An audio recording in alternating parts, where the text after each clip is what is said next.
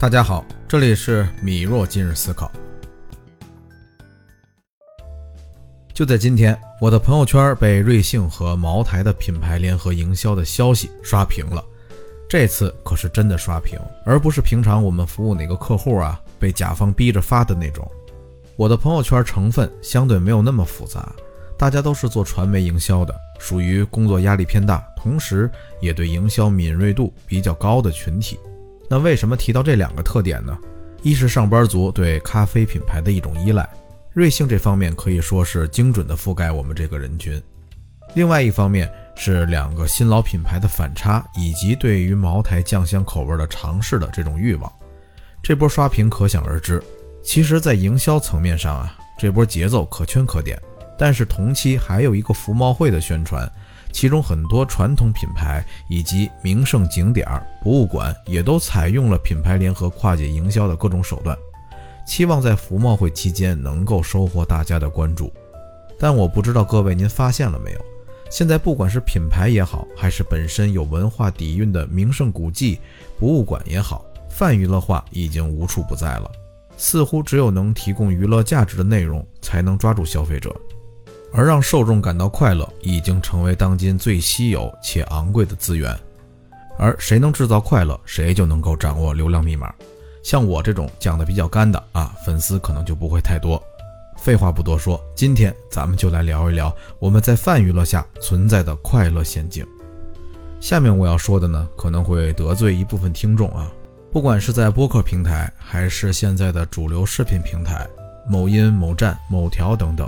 我都对平台整体内容有一些涉猎，让我有非常深刻的感受是，越来越短平快的娱乐内容会更容易被平台推荐，而这一机制的形成和我们每个听众或是观众都脱不开干系，因为我们都会下意识的被让自己快乐的内容吸引，增加停留时长，给平台提供活跃度，所以娱乐内容会更容易为平台形成正反馈。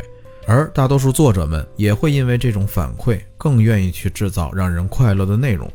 这会形成一种什么样的现象呢？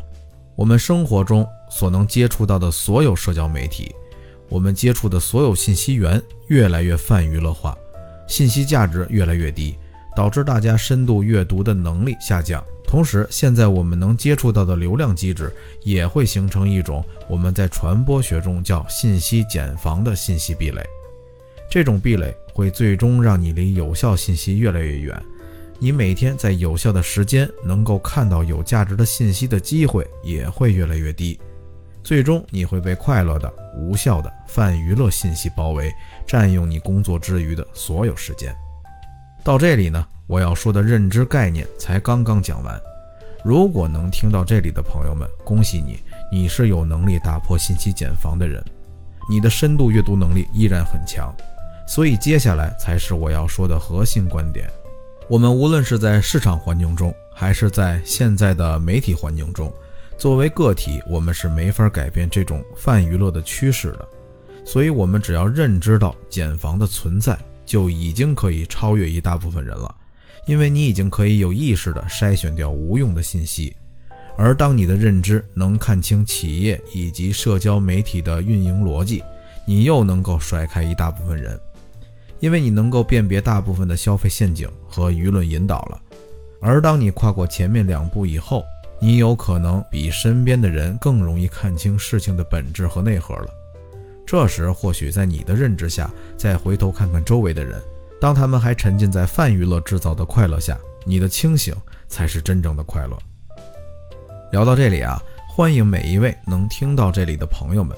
可能正在提升你的认知，也许你慢慢就会发现你比别人更加清醒。毕竟能思考着并听到这里的人并不多。好了，今天的节目就到这里。如果您得到了启发，欢迎关注我并订阅栏目，也可以在评论区或者私信留下您的想法与建议，我都会一一回复。关注我，提高思维，提高认知。米若今日思考，我们下期见。